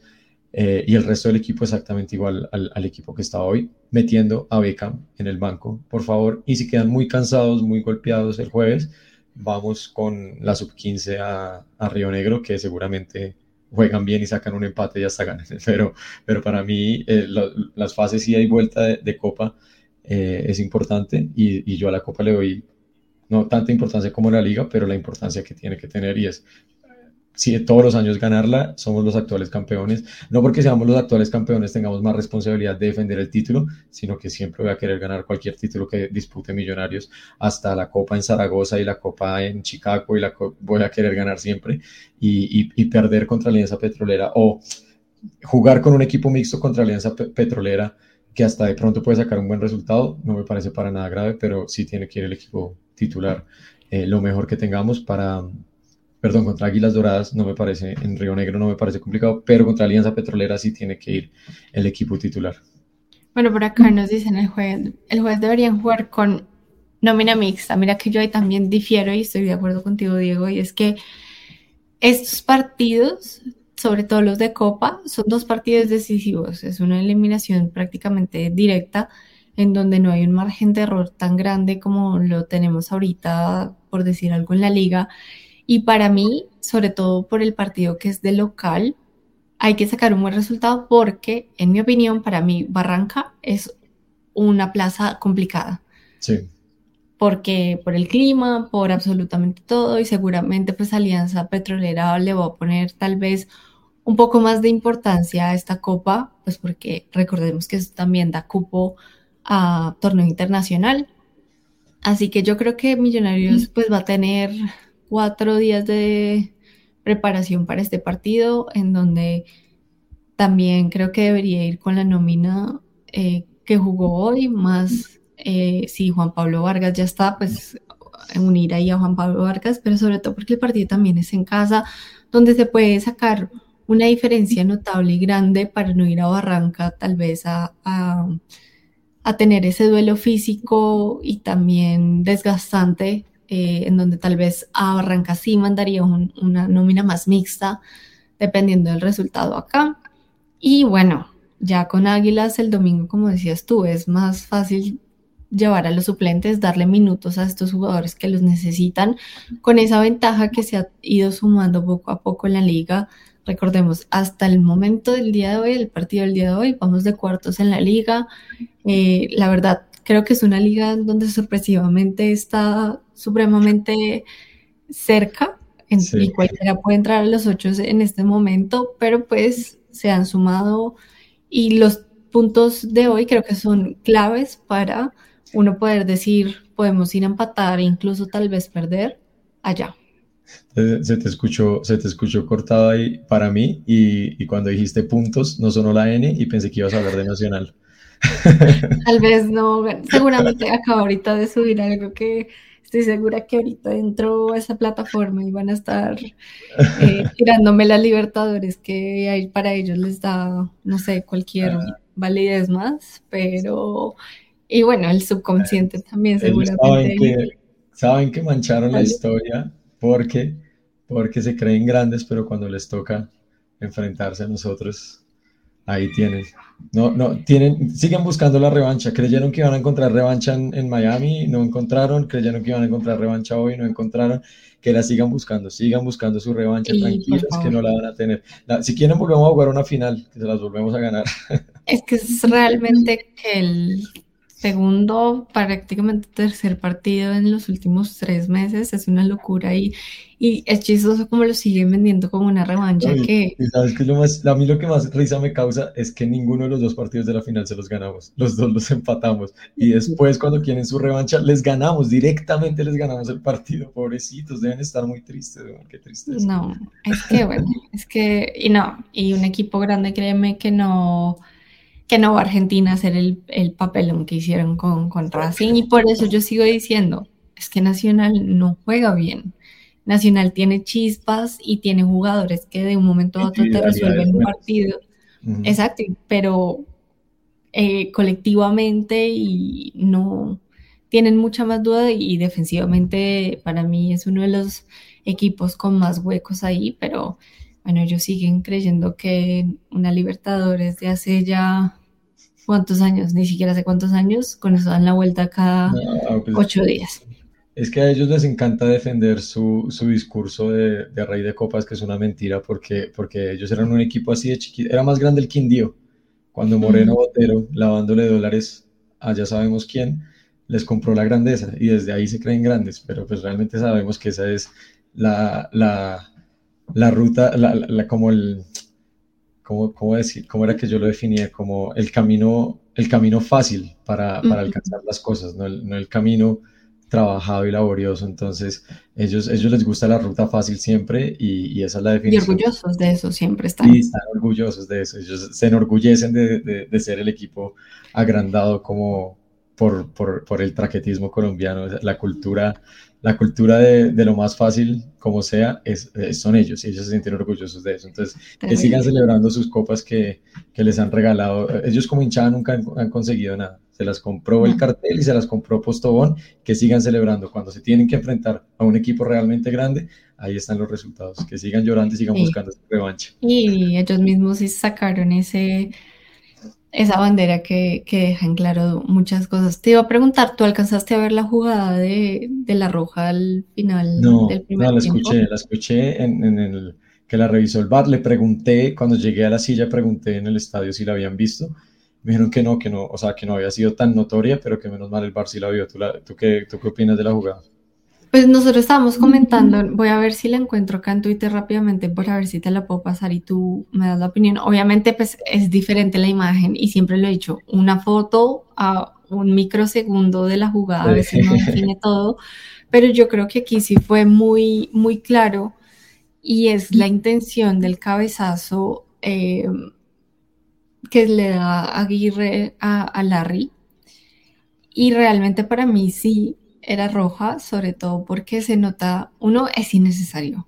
Él intenta hacer como disimular que él está intentando saltar y alistarse para la jugada, pero el cabezazo es como muy evidente. O sea, no hace parte de ningún movimiento natural, no hace absolutamente nada y sobre todo por el cabezazo que es dirigido pues a lo que es la cara técnicamente de Larry. Creo que ahí las normas son mucho más estrictas y ahora están siendo mucho más aplicables en pues en lo que es el bar. Realmente este fue chistoso porque toda la jugada fue obviamente un hay dos, dos contextos de la jugada y es primero que porque no era penal para Nacional por como un coscorrón que le da Giraldo al jugador Aguirre Y después de esa jugada, Aguirre le celebra porque ya venían peleando Larry y, y Aguirre le celebra pues que él se desmarcó de Larry y alcanza a cabecear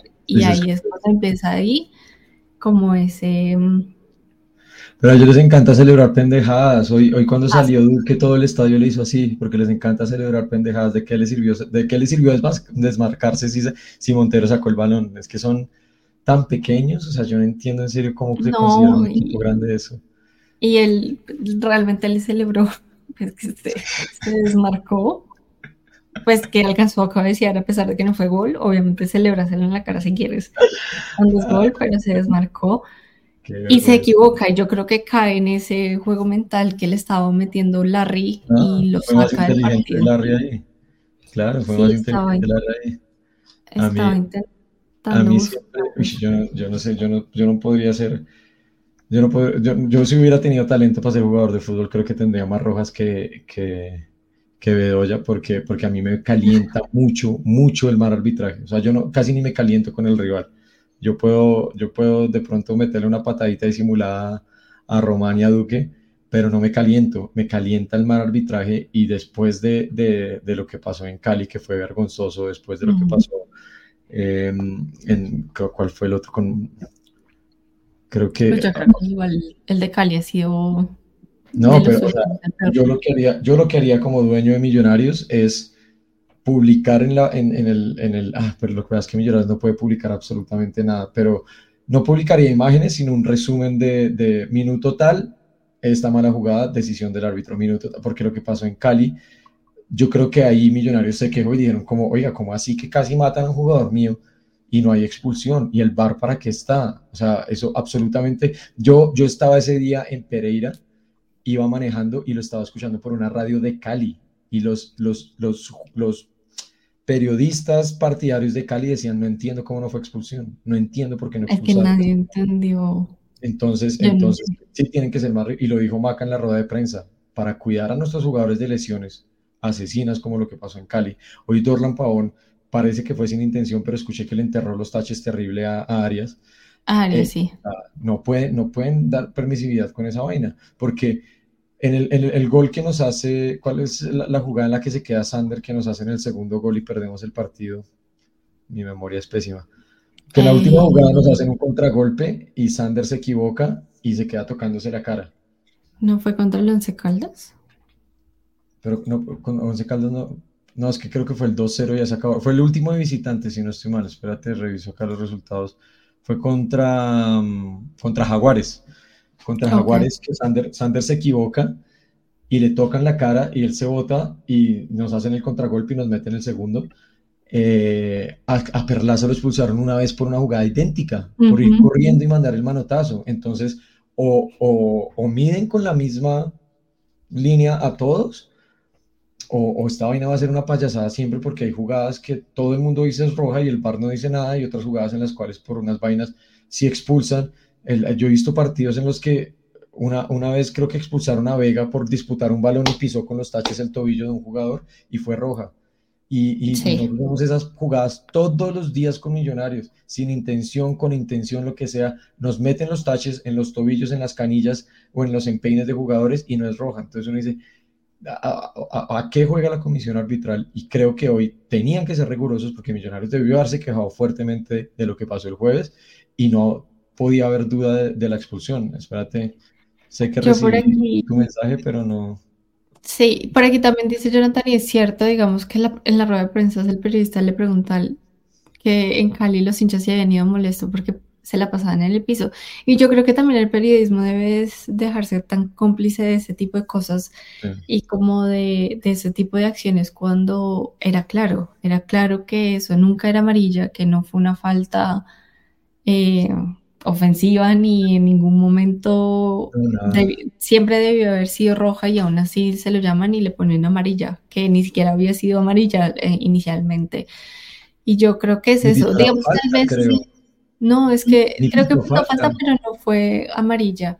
Fue una locura y yo creo que, digamos, también lo, tal vez la intención de Dorlan Pavón hoy sí no la vi como tan clara en el, en el golpe que le da a Arias, pero lo de Teo el partido Sí. pasado, donde pegó, donde hizo, yo creo que ahí está en donde uno dice cómo hay un árbitro que no importa quién sea, puede estar jugando Falcao el día de mañana en la Liga Colombiana y me importará un carajo que sea Falcao si tú estás pegando, estás manoteando, estás haciendo, podrás ser un ídolo o lo que quiera o creerte un ídolo del fútbol profesional colombiano, pero las normas tienen que aplicar para cualquiera.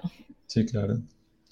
Y es que ese es el problema del, del rasero con el que miden los árbitros, porque seguramente si la jugada a paredes se la hacen a Maca, es roja. O si no la hace el chino, si no la hace un pelado de 18 años, es roja.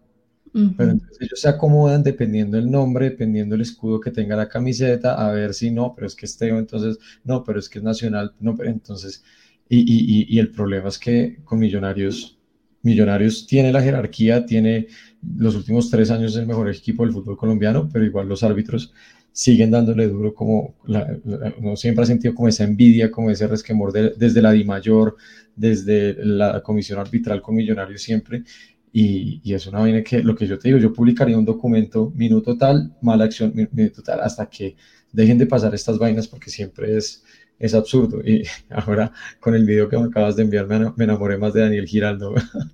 El, sí, el pequeño coscorrón que le da, que la que verdad, yo no creo Eso no que sea tiene, no, no, no, eso no tiene sentido de que sea penal porque, porque una falta se comete cuando hace que el, el- el impida un movimiento de un jugador que está revisando el cuerpo del jugador. Esa falta incluso puede ser para expulsión por, eh, o sea, no, por, por la agresión puede ser para expulsión o para amarilla, pero no es necesariamente una falta porque no, no cambia el, el movimiento físico que estaba realizando Aguirre en ese momento para, para Y no, lo, eh, y no le inestabiliza tampoco en ningún No, momento. para nada, o sea, no Entonces, cambia el con, con o sin el golpe, el movimiento del cuerpo de Aguirre iba a ser exactamente igual, ¿sí? Que es diferente cuando, cuando, cuando una falta se determina es cuando uno va corriendo y mete la pierna y ahí está un impedimento para, para seguir, entonces, eh, no, pues para mí no me parece penal y la imagen de la roja sí es, es clarísima que es, que es expulsión. Y, Sí, bueno, que, no. que Millonarios tenga ese, esa, esa malicia también como para calentar tanto al rival para hacerle ganar una roja, me gusta eso. Y ahí sí fue lo que comentábamos al principio del programa, fue toda de Larry que se le metió, que lo empujó, que... Y ojo, a mí me encantaría también ver el otro lado de la moneda y es que Millonarios no se deje meter en ese juego, porque es un juego mental en donde yo estoy segura que, que Larry no lo hace con una mala intención de querer molestar al jugador, pero al fin y al cabo todo esto hace parte del fútbol. Y perdiste. Aguirre ahí perdió y se salió de sus casillas y realmente lo hace de una manera muy buena y sobre todo que también Larry termina sangrando, como que le hace un corte interno y a veces la sangre escandaliza un poco más las jugadas y las faltas, desafortunadamente, porque no debería ser así, pero bueno, estamos hablando de los arbitrajes del fútbol profesional colombiano, pero pasa en todo lado y es lo que hablábamos y lo que decíamos acá y lo que le decían a Maca, es triste que a los jugadores calidosos les den tan duro y los árbitros no los protejan, porque, madre, es el, el futuro del fútbol de cada país, porque se ve en Colombia, se ve en Argentina, yo lo veo cada rato en, en diferentes ligas, pero entonces deberían haber, eh, no sé si, si sanciones tal vez o una responsabilidad más grande de los árbitros en ese tipo de faltas, no importa si es un niño de 15 años, de 18, de 20, de 21, un jugador, un jugador como Macalister Silva o como Cataño, que Sí. ya son un poco más experimentados, para no decirles No. veteranos, pero hay A que mí lo que, lo que me causa mal genio de ver este tipo de jugadas es que eh, cuando Pelé jugaba no había tantas reglas y lo acababan a patadas. Después cuando jugó Maradona había un poco más de reglas y lo, de reglas y lo acababan a patadas. Hoy en día hay hasta mil cámaras viendo para proteger a los jugadores y aún así los siguen acabando a patadas. Entonces, o se ponen serios con esa vaina o van a terminar. ¿Cuántas lesiones no tuvo Maradona y cuántos golpes no tuvo? Porque lo molían a patadas. Y, Sí. y- y lo, que, lo que pasa en estas situaciones es, es absurdo que porque un jugador con jerarquía se cree. El mismo Pasarela molía patadas en los entrenamientos a Maradona porque, porque le caía mal. Entonces, eh, eh, si no protegen a los jugadores de alguna forma, no, no, no, o sea, va- vamos a perdernos de muchos talentos que van a terminar golpeados y lesionados jóvenes porque los árbitros no se ponen serios. Y la misma Di Mayor también tiene que decir, el árbitro se equivocó, el VAR se equivocó, vamos a meter una sanción de dos fechas para el jugador que hizo esa jugada porque para nosotros es un juego desleal. Desde la misma Mayor, desde la misma comisión arbitral tienen que empezar a proteger los jugadores o si no esto se va a seguir va a seguir siendo lesión tras lesión tras lesión. Sí, así es. Pero bueno, yo creo que ya vamos llegando al final de este programa. Muchísimas gracias por unirte, por dar tu opinión el día de hoy. Yo sé que te tocó, mejor dicho, has estado en las corridas el día de hoy. Eh, pero bueno, quiero preguntarte, ya que seguramente no vamos a estar sino hasta el jueves, ¿cuál crees tú que debería o es el resultado para ti el jueves contra Alianza Petrolera por Copa? Mínimo 2-0, de ahí para adelante cualquier resultado me gusta, pero, pero irnos para Barranca con un 2-0. Eh, eh, creo que es importante hoy sacar el, el- el arco en ceros porque eh, Gamero siempre habla de, de la importancia de tener el arco en cero que no se consiguió eh, por liga, eh, hace, hace rato no se conseguía por liga, desde Tolima no se conseguía por liga, entonces eh, importante que no, que no recibamos goles, que mejore la definición y nos, vaya, nos vayamos con un 2, 2 a 0, ojalá mucho más, 3-0, 4-0 para, para Barranca y como tú dices, ya jugar con una nómina más, más mixta ya y volver a concentrarnos en el, en el torneo colombiano. Por acá Jonathan nos dice, chévere ver a Diego, no, por acá siempre invitado, yo sé que es más difícil para ustedes que son fieles de ir al estadio cada fin de semana, pero bueno, Diego, muchísimas gracias por acompañarnos el día de hoy, tal vez tu conclusión del partido del día de hoy y siempre bienvenido por acá. No, muchas gracias. Eh, se sacaron tres puntos, le ganamos, le seguimos ganando, siguen buscando su revancha, no la tendrán. Eh, me alegra que ya estamos ahí de cuartos en la tabla, ya estamos nuevamente peleando en posiciones eh, de, de clasificados y espero que nos volvamos a ver pronto en otro debate, pero bueno, ahí seguimos hablando siempre. Un abrazo grande para ti y para todos los que nos vieron hoy y vamos millonarios. Bueno, gracias, un abrazo, Diego. Y para todos los que se conectaron con nosotros el día de hoy, muchísimas gracias por estar acá, por hacernos compañía. Yo creo que eh, Millonarios jugó bien, Millonarios fue superior y Millonarios va a seguir, eh, ¿cómo decirlo?, mejorando y haciendo que esos errores tal vez que hoy y esas definiciones que fallaron hoy no fallen el jueves, no sigan fallando en la liga. Y es claro, es claro que Millonarios tiene ese, ese fútbol que nos sigue gustando, ese nivel, esa jerarquía, y hoy se vieron muy buenas cosas, que ojalá, como dice por acá Andrés, que Alianza haya que golear- golearlo en casa. Eh, a Juan, que por acá nos desea una feliz noche, ojalá que el jueves sea un gran partido, empezamos como locales en ese, en esa, eh, en Copa. Jason nos dice buenas noches, así que yo creo que lo más importante va a ser, como decía Diego ahorita, a sacar un amplio marcador para no tener que sufrir la ida a Barranca, que para mí es una plaza difícil, y bueno, a seguir celebrándolo, como dice Jonathan. Muchas gracias por unirse hoy, por acompañarme en esta hora y cuarenta casi y por siempre bancarnos. Por aquí nos estaremos viendo, yo creo que también el jueves en otro debate local, esta vez por Copa, para que sigamos comentando, para que nos sigamos acompañando en estos terceros tiempos, por decirlo así, de los partidos de Millonarios. Que tengan una gran semana, que empiecen esta semana de una gran manera y como les digo, estos programas son para ustedes y muchísimas gracias por comentar, por participar hoy, al, sobre todo al principio que estuve conduciéndolo pues más sola, ustedes hacen que todo esto sea posible. Les mando un gran abrazo y espero que tengan una gran semana. Vamos millonarios siempre.